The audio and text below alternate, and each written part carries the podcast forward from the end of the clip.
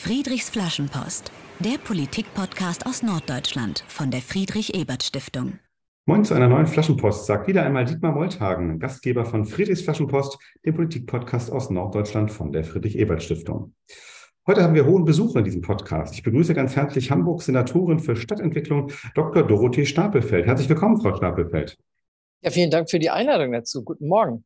Sie sind seit 2015 Stadtentwicklungssenatorin, waren zuvor auch schon Senatorin für Wissenschaft und Forschung. Und bevor Sie ein Regierungsamt äh, übernommen haben, waren Sie viele Jahre Abgeordnete der hamburgischen Bürgerschaft, dabei von 2000 bis 2004 als Präsidentin der hamburgischen Bürgerschaft. Man kann also sagen, Sie sind äh, schon lange in der Hamburger Politik aktiv, haben dabei sicherlich sehr viele Diskussionen über die Hamburger Stadtentwicklung geführt. Aber heute führen wir eine weitere mit Ihnen und ich freue mich sehr darauf. Und äh, ja, wir fangen an äh, mit einem relativ aktuellen Thema, denn äh, Mitte Oktober ist noch gar nicht so lange her, hat Ihre Behörde eine sogenannte Machbarkeitsstudie vorgelegt zu der Frage, bis wann und auch zu welchen Kosten Hamburgs Häuser energetisch saniert werden können, mit dem Ziel eben, dass Hamburg seine Klimaschutzziele dann eben auch erreicht. Äh, als erstes mal eine Verständnisfrage. Was genau meint eigentlich energetische Sanierung? Äh, energetische Sanierung kann vieles bedeuten. Das äh, sind kleinere Maßnahmen, die beispielsweise darin bestehen, dass Thermostate an Heizungen neu eingestellt werden, dass es einen hydraulischen Abgleich gibt, dass Wärmepumpen installiert werden. Und das geht natürlich dann bis hin zu der Außendämmung von Fassaden.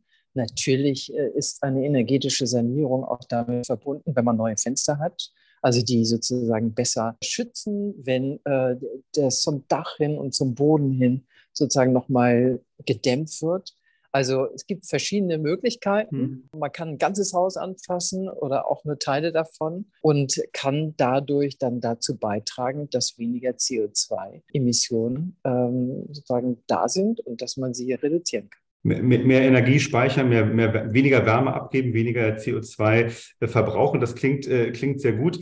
Und Hamburg hat ja auch ehrgeizige Klimaschutzziele. Nur ist das Ganze ja ein, ein riesengroßes Thema. Also man denkt jetzt mal daran, wie viele Häuser es in Hamburg gibt. Äh, Sie werden es wissen, ich weiß es nicht. Es werden wahnsinnig viele sein. Womit soll es denn jetzt anfangen, ganz konkret nach dieser Studie? Welche Häuser sollten jetzt in Hamburg als erstes entsprechend saniert werden? Naja, als erstes sollten wir die Gebäude sanieren, die die größte Hebelwirkung haben für die Reduktion von CO2, also sozusagen weniger Energieverbrauch danach. Und wir wissen aufgrund empirischer Erhebung, welche das sind. Mhm. Also wir haben einen gesamten Gebäudebestand von über 260.000 Wohngebäuden in der Stadt.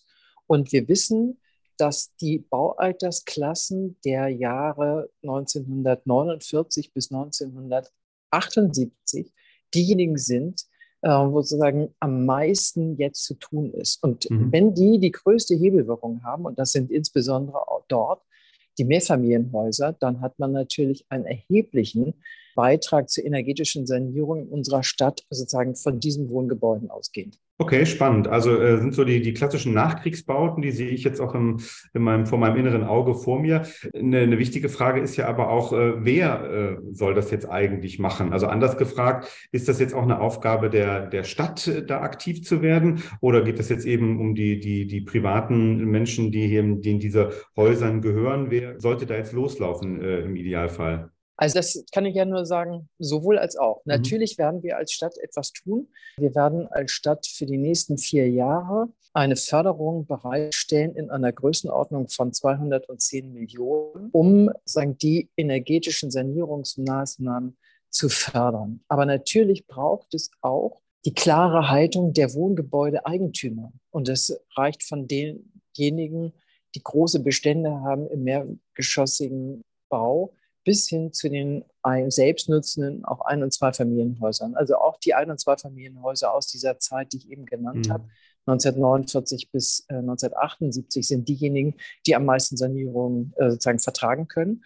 So, und das heißt, ohne die privaten Gebäudeeigentümer geht gar nichts. Sie müssen die Planung erstellen, Sie müssen Ihre sozusagen Bestände sortiert haben, Sie müssen auch durch Beratung, die wir auch unterstützen wollen und auch fördern wollen, müssen sie wissen, was zu tun ist und müssen natürlich selbst auch äh, die, die Mittel sozusagen mitbringen, die neben der Bundesförderung, hoffentlich wird sie weiterhin da sein, mhm. und der Landesförderung äh, sozusagen dann notwendig sind. Das heißt also, um es auch konkret zu machen für uns hier in Hamburg. Wir haben ein Bündnis für das Wohnen in unserer Stadt mit den wohnungswirtschaftlichen Verbänden. Und natürlich setzen wir auch ganz zielgruppenspezifisch darauf, dass wir sagen, die Eigentümer der Gebäude, der Wohngebäude erreichen können mit dem, was wir als Maßnahmen vorschlagen. Also erstens eine gute Nachricht, dass eigentlich alle, äh, alle betroffen sind, dass sich keiner so richtig wegdrücken kann. Auf der anderen Seite haben Sie ja schon auch das Thema Geld angesprochen. Ne? Also die Stadt stellt erhebliche Fördersummen zur Verfügung, 210 Millionen. Das ist jetzt ja schon mal eine, eine Zahl, die sich hören lassen kann. Auf der anderen Seite, wenn wir jetzt auf die Ebene der, der Mieterinnen und Mieter gucken, äh, ist so ein Stichwort von, von Sanierung ja immer auch mit der Angst verbunden, dass dann hinterher die, die Miete steigt. Ne? Dass diese Kosten, die jetzt eben die Eigentümer haben, natürlich irgendwann dann auch auf die Miete umgelegt werden. Und wir alle wissen, wir leben sowieso in äh, Zeiten relativ hoher Kosten und Inflation. Was antworten Sie auf diese Sorge von Mieterinnen und Mietern? Erstens, ich kann es sehr gut verstehen. Und man muss auch ehrlich sein und man wird nicht sagen können, dass die Umsetzung unserer klimapolitischen Ziele äh, funktioniert, ohne dass Mieterinnen und Mieter oder selbstnutzende Gebäudeeigentümer nicht auch äh, davon betroffen wären. Und aus diesem Grunde haben wir auch beispielsweise eine Studie in Auftrag gegeben. Wir haben ja fünf Studien gehabt, die dann mhm. sozusagen in Ergebnissen zusammengefasst worden sind. Wir haben eine Studie zum Thema der Wohnkosten, der Wohnfolgekosten äh, von Regio Kontext aus Berlin machen lassen.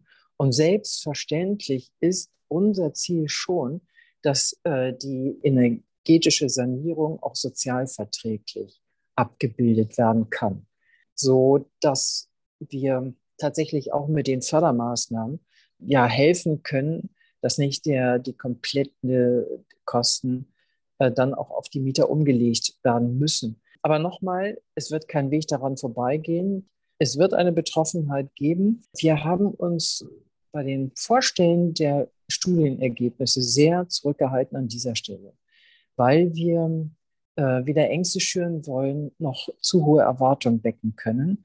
Und wir haben noch nicht ausreichende äh, Grundlagen. Das heißt, wir haben die, die Wohnfolgekosten berechnet auf der Basis der Kosten im September des letzten Jahres.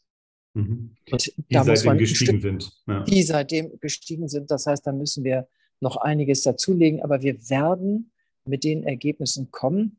Und ich hoffe, dass das wirklich mit diesem Ziel sozialverträgliche Umgestaltung auch funktioniert. Mhm. Ja, das ist ja, da sprechen Sie einen wichtigen Punkt an. Das äh, war ja auch bei der, bei der äh, Veröffentlichung des Gutachtens dann in der Presse zu lesen. Das Ganze hat natürlich relativ lange gedauert, bis man so eine fünf Studien fertig hat. Es wurde eben 2020 äh, beauftragt und ne, so Ereignisse wie zum Beispiel der russische Angriffskrieg auf die Ukraine waren natürlich überhaupt nicht absehbar zum Zeitpunkt, als die Studie gestartet hat. Also sind die Ergebnisse trotzdem noch aktuell oder, oder wie haben wir jetzt eben so solche Ereignisse wie eben der, der Krieg in der Ukraine jetzt auch die ganze Situation verändert?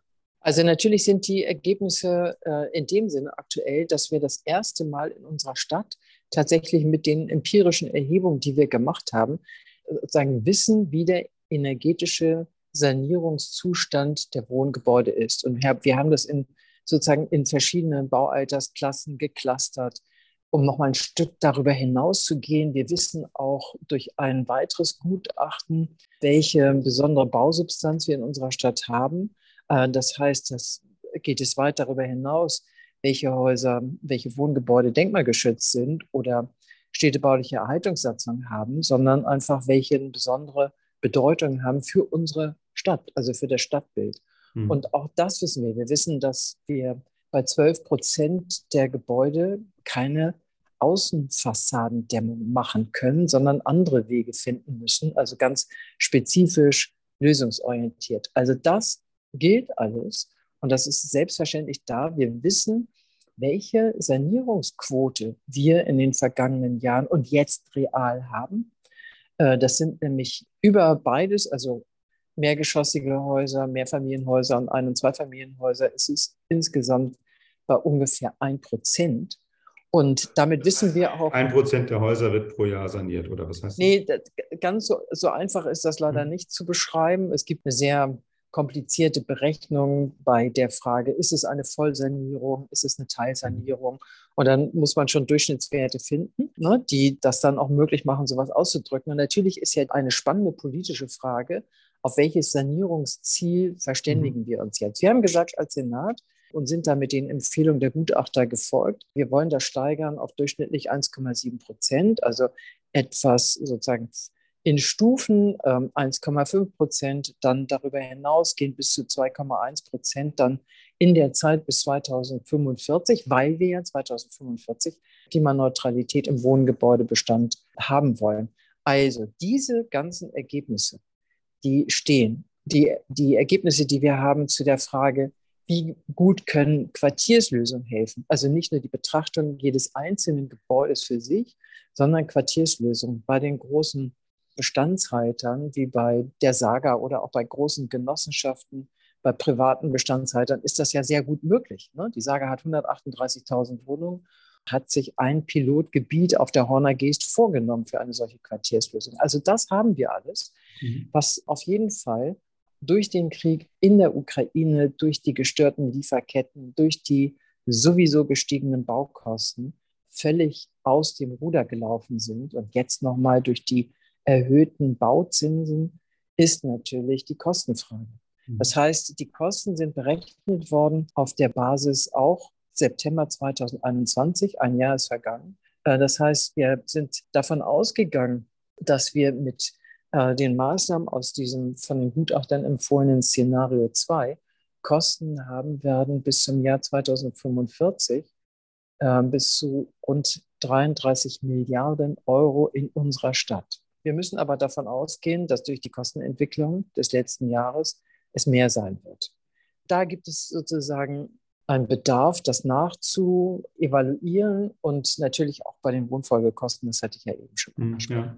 Also wir, wir lernen, es gibt eine ganze Menge Wissen in Hamburg. Das ist schon beeindruckend, was diese fünf Studien insgesamt jetzt an, auch an Wissens äh, Vorsprung, sag ich mal, im Vergleich zu anderen Städten uns äh, geschafft haben. Wir lernen aber auch, äh, es muss äh, das Tempo beschleunigt werden und das Ganze bei, äh, bei ja tendenziell höheren Kosten als ursprünglich schon äh, gedacht. Vielleicht als letzte Frage zu diesem Themenkomplex, ähm, wenn wir jetzt den, den Horizont noch mal ein bisschen weiten, also Klimaschutz in Hamburg insgesamt, welche Rolle spielt dabei jetzt eigentlich der Gebäudesektor im Vergleich zu Verkehr, im Vergleich zu Industrie? Also ist das eigentlich ein großer Teil des Kuchens, über den wir jetzt geredet haben beim, in Sachen Klimaschutz, oder ist das eher so ein kleineres Kuchenstück?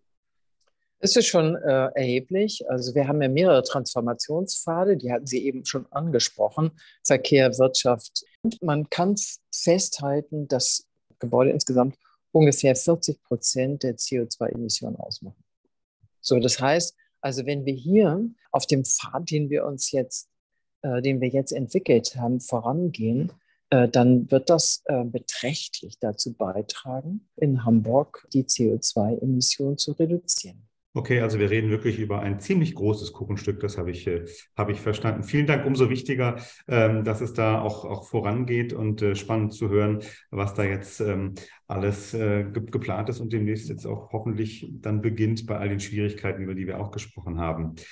Wir sprechen heute mit Dr. Dorothee Stapelfeld, Senatorin für Stadtentwicklung in Hamburg. Wir reden gleich auch noch weiter über die Hamburger Stadtentwicklung, die ja noch viele andere Themen bereithält. Zuvor wollen wir aber wie immer in diesem Podcast ein bisschen über Sie reden, äh, um Sie auch ein bisschen kennenzulernen als unser heutiger Podcast-Gast. Und wir beginnen dabei traditionell ja mit unserem kleinen Spiel mit den Entweder-Oder-Fragen, die Sie äh, spontan beantworten, ohne allzu große Erklärung. Erste Frage, sind Sie Frühaufsteherin oder Morgenmuffel?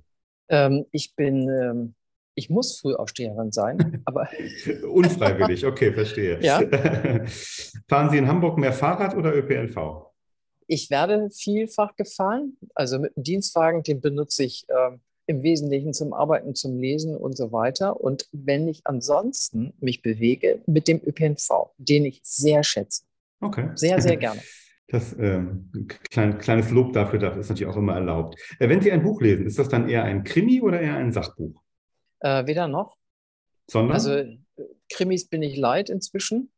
Mhm. Kann ich gar nicht mehr ertragen. Nein, ich lese wirklich sehr gerne richtig schöne Romane im Moment. Und auch Sachbücher, ehrlicherweise. Das, mein, mein Leben in der Politik ist voller äh, Sachverhalte und ich weiß nicht was. Also deswegen braucht es manchmal äh, und regelmäßig ähm, sozusagen den, den das, das andere. Aber ich lese auch gerne jetzt gerade wieder über die sozusagen bestimmte Abschnitte der hamburgischen Geschichte. Mhm. Das ist bestimmt auch eine Podcast-Folge wert.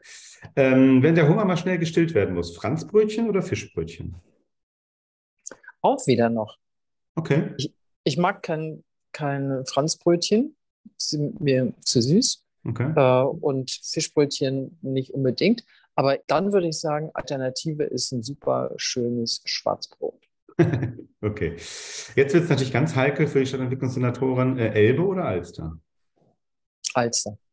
Das Aber entschieden. Alster, weil ich nicht weit davon entfernt wohne und deswegen einfach schnell bei der Alster bin. Aber ich liebe auch die Elbe. Wer, Mhm. kann das, wer könnte das nicht von sich sagen, der in Hamburg lebt? Genau, und wer wer das nicht liebt, der zieht wahrscheinlich irgendwann weg. Äh, wenn Sie frei haben, zieht es Sie dann eher aus der Stadt heraus oder entspannen Sie auch gern innerhalb von Hamburg? Aus der Stadt heraus. Das war auch sehr eindeutig. Ja, vielen Dank, dass wir ein bisschen ein, ein anderes Bild noch von Ihnen bekommen haben als im ersten Teil des Gesprächs. Wenn wir äh, in Ihrem Leben ein ganzes Stück zurückgehen, dann äh, lernen wir über Sie. Sie haben in Hamburg studiert, Kunstgeschichte, Literaturwissenschaft sowie Sozial- und Wirtschaftsgeschichte. Sie waren in der Studienzeit auch mal AStA-Vorsitzender der Universität Hamburg. Kann, kann man daraus folgen, dass Sie immer schon politisch aktiv waren? Immer schon, vielleicht nicht komplett, aber wenn man die letzten Jahrzehnte betrachtet, ja. Äh, Ich habe übrigens auch schon, ich war auch schon Schulsprecherin an Mhm. meiner Schule. Äh, Das war außerhalb von Hamburg. Ich bin ja in Schleswig-Holstein aufgewachsen. Aber ja, also wenn Sie die letzten vier bis fünf Jahrzehnte nehmen, ja, ich habe sehr viel Politik gemacht. Und gab es mal so einen Auslöser, keine Ahnung, irgendeinen Skandal oder ein schlimmes Ereignis, wo Sie gesagt haben, jetzt muss ich anfangen, mich selbst zu engagieren? Nein, das, also angefangen hat das an der Universität wieder, dass ich mich einfach mit engagiert habe. Also ich bin in meinem Fach zu den, Hm. zu den Versammlungen gegangen. Ich bin dann in den Fachschaftsrat Kunstgeschichte gegangen, so nach dem Motto, ich habe Engagement, ich möchte was tun, ich möchte mitgestalten. Und ähm, das hat dann dazu geführt, dass ich ähm, von einigen Vertretern der Juso Hochschul Gruppe angesprochen worden bin, ob ich nicht Lust hätte, bei den Jusos Mitglied Mhm. zu sein. Und so kam das mit der SPD. Und so kam das mit der SPD 1978. Okay, oh meine Güte, ja, das ist dann, äh, geht es bald wieder in ein Jubiläum, wo man äh, eine Auszeichnung sich verdient hat. Ähm, Sie sind dann 1986 zum ersten Mal in die hamburgische Bürgerschaft gewählt worden. Ich hatte schon gesagt, Sie hatten ganz viele verschiedene Funktionen in der, äh, in der Bürgerschaft, unter anderem eben auch als Präsidentin. Jetzt sind Sie schon eine ganze Weile Senatorin. Ich habe mich gefragt, wie unterscheidet sich jetzt eigentlich die politische Arbeit, wenn man im Parlament sitzt als Abgeordnete oder wenn man jetzt auf der Regierungsbank sitzt äh, als Senatorin? Unterscheidet sich schon erheblich. Also das eine, was sozusagen ganz simpel ist, äh, ist, es gibt einfach sehr viel mehr Arbeit. Äh, wir haben ja in Hamburg, äh, wenn ich das jetzt mal sozusagen da beginnen darf, wir haben ja in Hamburg ein Feierabendparlament, äh, so dass man nebenher auch eigentlich berufstätig sein soll, kann, darf. Das äh, habe ich teilweise ja auch gemacht. Allerdings habe ich auch ähm, zum Beispiel als parlamentarische Geschäftsführerin der SPD-Fraktion sozusagen dort gearbeitet. Ne? Also Hm. Arbeit auch gleich Lebensfeld. Und natürlich ist man da in einer, in größeren Gruppen, man arbeitet auch ganz anders. Wenn Sie dann in den Senat gehen, dann äh, müssen Sie sehr viel, also dann haben Sie eine ganz andere Form von Eigenverantwortung für das jeweilige Ressort, also für Mhm. Ihr, Ihr Fach. Und die, ja, die, die Abläufe sind, ähm, unterscheiden sich von denen, in der hamburgischen Bürgerschaft halt ganz Mhm. erheblich. Und äh, war das eigentlich äh, so ein ja, Berufswunsch auch dann von Ihnen, hauptberuflich Politikerin zu werden, was Sie jetzt ja eben schon eine ganze Weile sind? Nee, das habe ich nicht wirklich Mhm. so angesteuert, sondern äh, im Gegenteil. Also als ich promoviert worden bin, die Dissertation war fertig und dann auch äh, sozusagen im Verlag erschien, äh, das ist ja auch alles relativ viel Arbeit. Und Da habe ich mich sehr wohl ja, nach einer Beschäftigung nach, äh, umgeschaut in meinem eigentlichen Fach, also in der Kunstgeschichte. Aber ich war Mitglied der Hamburgischen Bürgerschaft. Ich hatte zwei kleine Kinder. Und bei dem sozusagen ersten, wo ich wirklich ein großes Entry hieß es, wie können Sie dann noch 40 Stunden für uns arbeiten? Okay, und so hat sich das dann sozusagen in, in die andere Richtung äh, entwickelt. Ja.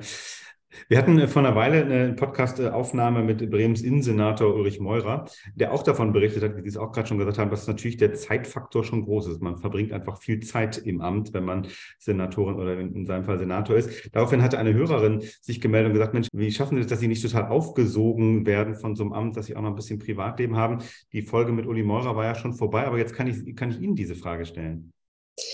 Ja, also das ist wirklich eine der schwierigsten Fragen überhaupt ähm, in einem solchen Amt, weil das, dieses öffentliche Amt, ähm, das können Sie gar nicht ablegen. Ja, Sie können es ja nicht mal am Wochenende ablegen. Aber wenn ich am Sonnabend einkaufen gehe, dann grüßen mich die Leute und eine Frau neulich blieb stehen und sagte so, ah, so sehen Sie also aus, wenn Sie in der Freizeit sind.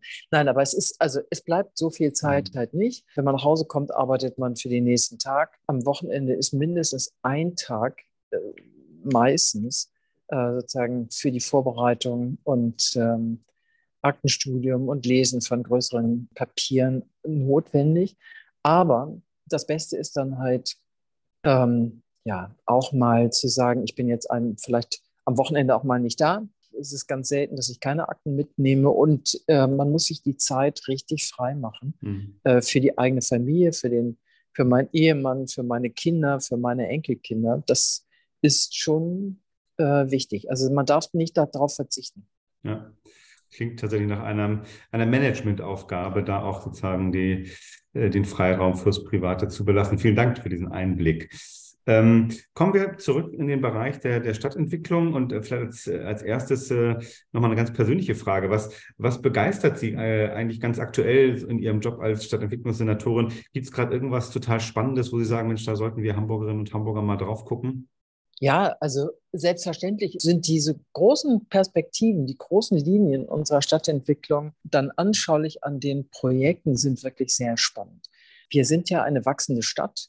Wir müssen mehr Wohnungen schaffen, aber auch neue kreative Arbeitsstätten. Das Grün muss erhalten werden, die Ressourcen geschont werden.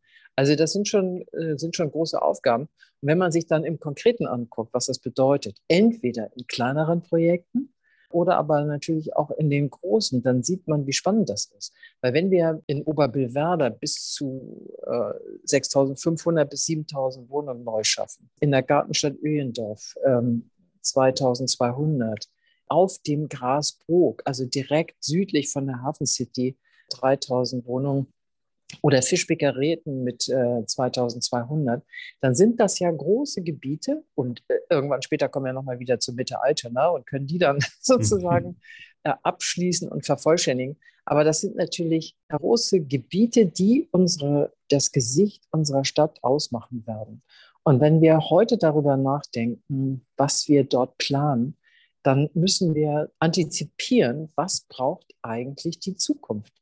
Mhm. Ja, also es, es, geht ja gar nicht darum, dass wir umsetzen, was wir jetzt haben, also State of the Art, äh, sowohl im Bereich der Nachhaltigkeit, sowohl im Hinblick auf die, äh, die Frage, welche Wohnungen, welche Gebäude werden eigentlich gebaut, sondern es ist so, dass wir uns darüber bewusst sein müssen, dass die neuen Stadtentwicklungsgebiete, die wir schaffen, in der Zukunft auch bestehen müssen.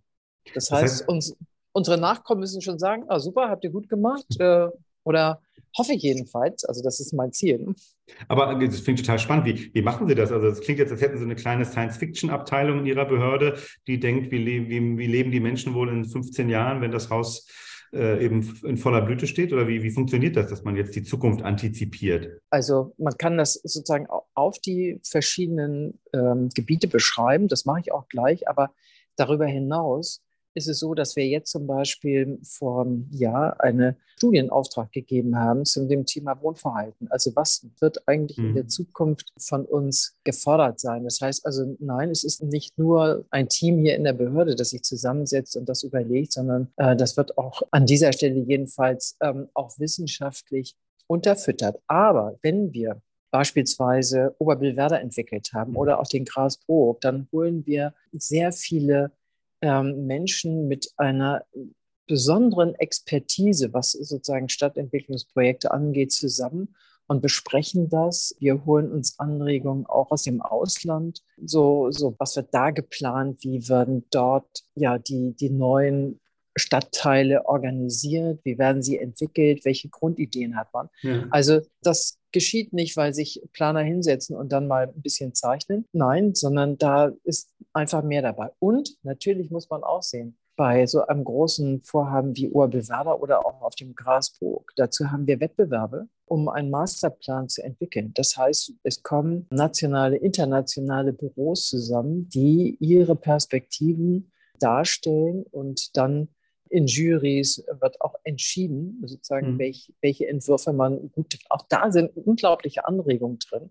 Also solche Diskussionen sind wirklich sehr spannend, bis dann die Hochbaureife da ist. Mhm. Ja, und bis dann die ersten Gebäude tatsächlich errichtet werden, ähm, hat man also einen ganz erheblichen, aber eben ganz wichtigen Prozess, um sich sozusagen um die Stadtplanung für die Zukunft ähm, anschaulich zu machen. Ja. Jetzt haben wir so einen Eindruck gewonnen, äh, warum Sie so viel lesen müssen, weil man sich immer inspirieren lässt, auch was in anderen Städten los ist. Aber finde ich spannend, dass Sie sagen, wie, wie viele verschiedene Menschen mit einer spezifischen Expertise auch bei solchen Prozessen beteiligt sind. Das ist gut zu hören. Äh, andere Frage, was ist denn mit, mit Bürgerinnen und Bürgerbeteiligung? Das spielt jetzt ja so in Bauprojekten durchaus auch immer eine große Rolle, oder? Ja, selbstverständlich. Und das ist auch ganz wichtig. Also wir haben äh, sicherlich in Hamburg und ich glaube, das auch sagen zu können im Bundesvergleich, eine wirklich sehr starke Bürgerbeteiligung, wenn auch Bürgerbeteiligung nicht immer heißt, dass die Bürgerinnen und Bürger mitentscheiden, aber wir haben sehr viele informelle Prozesse. Also wir haben für die großen Linien der Stadt haben wir unsere Stadtwerkstatt. So, dann stellen wir vor, was wir uns vorgenommen haben. Wir haben Stadtwerkstätten gehabt, äh, auch zu ähm, zu dem Grasburg, aber auch zu, zu anderen Themen. Wir da, haben, da kann jeder und jeder kommen, muss ich mal kurz. Selbstverständlich, mhm, okay. ja. Und wir haben, wir haben auch sozusagen Werkstätten gehabt, sowohl zu Ober, bei Ober, in Oberbillwerder als auch äh, zum Grasburg. Ich nehme die jetzt mal als Beispiele, ja. weil das am einfachsten ist. Das heißt, wir haben zum Beispiel unterschiedliche Themen in unterschiedlichen Konstellationen bearbeitet und dann auch die Meinung der Menschen eingeholt. In Oberbillwerder waren es dort vor Ort in einer Schule mehrere Tage, in denen wir einen großen Workshop gemacht haben. Und zu verschiedenen Unterthemen waren die Bürgerinnen und Bürger dabei und wir haben uns mit, mit sozusagen ihren Anforderungen auseinandergesetzt, bevor wir in den Wettbewerb gegangen sind, also okay. bevor wir die Ausschreibung für den Wettbewerb gemacht haben.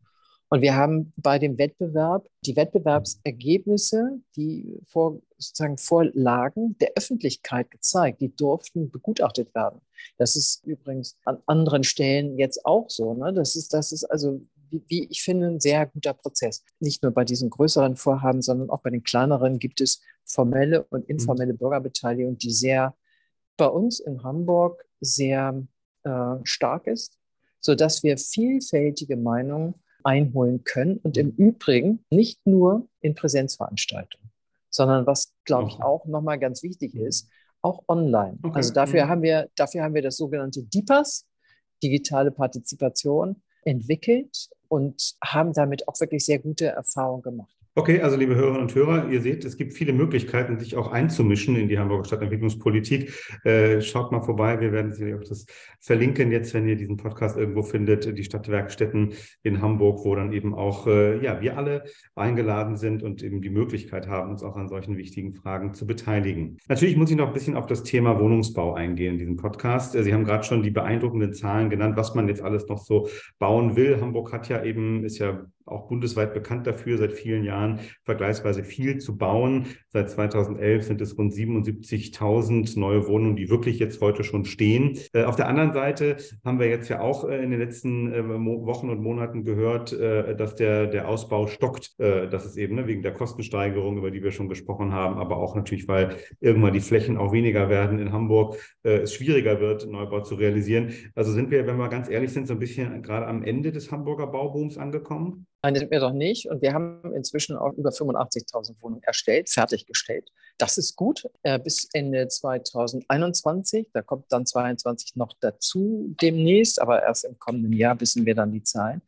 Also das ist, das ist richtig gut. Und wir sind in der Lage gewesen, unsere Ziele im Wohnungsbau ähm, umzusetzen, weil wir das Bündnis für das Wohnen in der Stadt haben. Das hat das befördert. Also Wir wären ohne die, die Zusammenarbeit äh, mit den wohnungswirtschaftlichen Verbänden, mit den Wohnungsunternehmen, äh, ohne die Zusammenarbeit mit den Bezirken über den Vertrag für Hamburg, wären wir überhaupt nicht an dieser Stelle. Das heißt, wir haben Zielsetzungen, die wir umsetzen konnten bislang, was uns sehr gefreut hat, auch im Hinblick auf den öffentlich geförderten Bau selbstverständlich. 23.000 äh, Wohnungen, die schon fertiggestellt, öffentlich gefördert sind mit Anfangsmieten, die ja noch unter 7 Euro sind. Also jetzt in diesem Jahr 6,90 Euro, aber sozusagen jedes Jahr ist es mhm. mehr.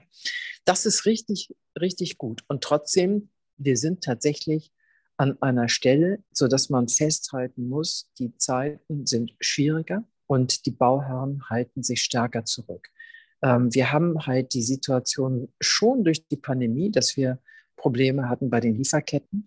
Die Materialpreise sind gestiegen. Wir haben einen hohen Bedarf an Facharbeitskräften, die wir nicht äh, vollständig haben. Und jetzt durch den Krieg in der Ukraine sind sozusagen diese Rahmenbedingungen nochmal schwieriger geworden. Hinzu kommt die Inflation, hinzu kommen die gestiegenen Zinsen, die für die Wohnungsunternehmen vermutlich das härteste im Moment sind sodass wir sehr, sehr hohe Baukosten haben. Und da, es gibt Unternehmen, Wohnungsunternehmen, die in der Regel äh, sehr gerne bauen und in der Regel auch öffentlich gefördert bauen, die jetzt ein Stück weit innehalten und möglicherweise in diesem Jahr und auch in den kommenden beiden Jahren sagen nicht die Bauleistung erbringen wollen oder können mhm. aufgrund der wirtschaftlichen Lage, in der sie sind, das ist schade. Wir müssen damit umgehen, aber damit gibt es keine Veränderung in dem Sinne, dass man sagen könnte, das wäre eine Zeitenwende.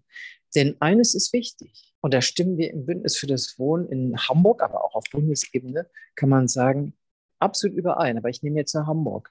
Wir wissen, dass wir weiterhin eine wachsende Stadt sein werden. Wir werden eine Zuwanderung haben. Wir kennen die Menschen, die nach Hamburg kommen, die äh, sagen, hier Wohnung nachsuchen. Und deswegen können wir nicht aufhören, sondern wir müssen auf diese Wohnungsnachfrage reagieren. Wir müssen die Bevölkerungsprognosen, die wir haben, antizipieren. Und das heißt, wir dürfen nicht aufhören zu planen. Also wir mhm. dürfen nicht aufhören zu planen in der Bauleitplanung, damit wir dann äh, planreife Flächen tatsächlich zur Verfügung haben und die entsprechenden Bebauungspläne umgesetzt sind. Und wir dürfen auch nicht aufhören zu planen, äh, beispielsweise für die öffentliche Förderung. Die Bauherren müssen wissen, dass sie bei uns über die Mittel, die wir zur Verfügung stellen für die Investitions- und Förderbank, mhm. Planungssicherheit und Verlässlichkeit haben. Also keine Zeitenwende bei der Hamburger Bautätigkeit, sagte Senatorin Dorothee Stapelfeld. Äh, aber natürlich werden äh, die Zahlen nicht mehr so toll sein. Haben Sie so eine Prognose? Also 10.000 ist ja das, das Wunschziel äh, des Hamburger Senats pro Jahr. Jetzt haben Sie schon gesagt, das wird wohl 2023 eher nichts. Was ist denn realistisch? Nein, nein, nein, nein, nein, das sage ich, das sage ich nicht für, für 2022 und auch nicht für 2023. Okay. Man, muss hier, man muss hier unterscheiden. Also wir haben einerseits das Ziel, dass pro Jahr 10.000 Wohnungen auf den Weg gebracht werden. Wir sind trotz aller Schwierigkeiten in diesem Jahr 2022 schon sehr gut. Wir haben schon rund 7.500 Wohnungen, die genehmigt worden sind Ende September. Und die Prognose ist, dass wir sehr stark auf dem Weg sind, unser Ziel auch annähernd zu erreichen. Ich meine, wir müssen uns jetzt, glaube ich, wirklich nicht an dieser Stelle darüber auseinandersetzen, ob wir 10.000 Wohnungen haben oder 9.950. Das ist einfach eine großartige Leistung. Dann mhm. müssen die Wohnungen aber auch umgesetzt werden, das heißt auch gebaut werden. Und da sehen wir auch Zurückhaltung aufgrund der genannten Rahmenbedingungen. Wir haben inzwischen einen Bauüberhang von rund 26.000 Wohnungen. So, also was, die genehmigt was, sind, aber noch nicht im Bau. Teilweise im Bau, aber noch nicht fertiggestellt. Hm, okay. Also so. Und was aber wirklich als Prognose nicht gut ist für unsere Stadt, ist die für die Bewilligung öffentlich geförderten Wohnungsbau. Da ist mhm. unser Ziel, gewesen, 3000 Wohnungen pro Jahr oder darüber hinaus. Also wir sind in der Lage, auch dreieinhalbtausend Wohnungen äh, zu bewilligen oder was heißt wir, also die Investitions- und Förderbank kann das tun. Und da ist die Prognose allerdings sehr verhalten bei ungefähr 1750, 1800 Wohnungen zum Ende des Jahres. Und das ist etwas, was uns wirklich nicht nur bedrücken muss, sondern wir müssen deutlich jetzt in, in den Förderbedingungen in dem neuen Förderprogramm, das wir jetzt auflegen werden und beschließen werden zum Ende des Jahres beziehungsweise im Januar, werden wir auf diese Bedingungen Antworten geben. Also wir stehen nicht einfach nur da und gucken zu, sondern wir wollen Antworten geben und helfen. Okay, also durchaus, durchaus teilweise gute Nachrichten, äh, die wir hören, dass es bei dem Wohnungsplanen weiterhin ganz gut vorangeht in Hamburg, insbesondere aber Sorgen der bezahlbare Wohnraum, also der Neubau von bezahlbaren, nämlich öffentlich geförderten Wohnungen macht, ähm, wo also aber auch der Senat willig ist, äh, da eben entsprechend darauf zu reagieren und politisch die Rahmenbedingungen so zu verändern, dass im Idealfall wieder mehr günstige Wohnungen auch entstehen. Ja, wir müssen schon zum Ende kommen. Es macht total Spaß, mit Ihnen über Hamburger Stadtentwicklung äh, zu sprechen. Man merkt, dass da auch sowohl Expertise als auch Herzblut ähm, dabei ist. Als letztes bitten wir ja unsere Gäste immer so ein bisschen mal in die Zukunft zu schauen. Ich weiß, das ist immer schwierig, aber machen wir mal so fünf Jahre. Also Hamburg äh, Ende 2027. Was, was hat Hamburg, äh, wenn es gut läuft, wenn es nach Ihnen geht, bis dahin im Vergleich zu heute geschafft? Also ich hoffe sehr, dass wir schon 2027 die ersten Baumaßnahmen in Oberbewerder sehen werden und auch auf dem Grasbrook. Da sind die Voraussetzungen am besten gediehen und vielleicht können wir das auch noch ein bisschen schneller machen. Aber vorher sehe ich auch, wenn ich jetzt bei mir aus dem Fenster schaue, vorher sehe ich auch, dass wir die großen Wilhelmsburger Projektgebiete, die die IBA hier betreut, mit fast 5000 Wohnungen, dass wir die auf den Weg gebracht haben. Das sind innenstadtnahe Gebiete, die äh, gute, günstige Mieten haben. Und ich sehe auch, dass wir 2027 hoffentlich die Voraussetzungen dafür haben, dass wir dann danach die Mitte Altena vervollständigen können mit dem zweiten Bauabschnitt. Das würde ich mir sehr wünschen. Mhm. Im Übrigen würde ich mir auch eine Situation fürs Holzenareal zu dem Zeitpunkt wünschen, dass man sagen kann, auch da wird etwas geschehen und auch da wird nicht weiter spekuliert, sondern da kommen wir klar ins Handeln. Insgesamt muss man aber Folgendes sagen. Das Gesicht unserer Stadt verändert sich und unser Handeln muss darauf gerichtet sein, in diesen kommenden fünf Jahren, dass wir diese Veränderung gestalten, dass wir sie selbst gestalten. Und ich wünsche mir sehr, dass wir wirklich die lebenswerte Metropole bleiben, die wir jetzt sind, dass wir eine Stadt sind mit einer hohen Lebensqualität. Und was ich mir auch wünsche dazu ist, und das ist wirklich, das kommt auch nochmal von Herzen, wenn wir eine leistungsfähige, wirtschaftlich starke Stadt sind, dann brauchen wir gleichzeitig auch einen Zusammenhalt, einen sozialen Zusammenhalt in unserer Stadt. Und auch der muss stark sein. Das heißt, wir müssen mit unseren Maßnahmen, mit, mit dem, was wir tun bei uns in der Stadt, gegen soziale Polarisierung uns stellen und wissen, dass wir zusammengehören. Nur wenn das soziale Netzwerk bei uns in der Stadt groß ist und stark ist, dann sind wir auch eine Stadt, die lebenswert ist. Herzlichen Dank. Das hatte, hatte schon Züge einer Regierungserklärung hier bei Friedrichs Flaschenpost. Äh, danke und äh, schönes, äh, wirklich ein schönes Schlusswort, äh, zu sagen, okay, Hamburg soll lebenswert bleiben. Dafür gibt es einen hohen Gestaltungswillen, äh, auch in der Politik, nicht zuletzt bei Ihnen. Äh, und das Ganze funktioniert dann, wenn der soziale Zusammenhalt auch weiterhin besteht. Vielen Dank für das Podcastgespräch. Äh, Dorothee, Dr. Dorothee Stapelfeld, Präses der Behörde für Stadtentwicklung und Wohnen in Hamburg im Senatorenrang. Vielen Dank für Ihre Zeit, für das Gespräch äh, und ja, dass Sie Gast waren bei uns. Ich danke Ihnen sehr herzlich, Herr Meutein. Danke natürlich auch euch, liebe Hörerinnen und Hörer, dass ihr uns wieder eure Ohren geliehen habt. Bis zur nächsten Folge verabschiedet sich am Mikrofon Dietmar Molthagen von der Norddeutschen Friedrich-Ebert-Stiftung. Macht es gut, äh, geht mit offenen Augen durch eure Stadt, ob sie nun Hamburg ist oder eine andere. Und natürlich bleibt politisch. Bis bald. Friedrichs Flaschenpost, der Politik-Podcast aus Norddeutschland von der Friedrich-Ebert-Stiftung.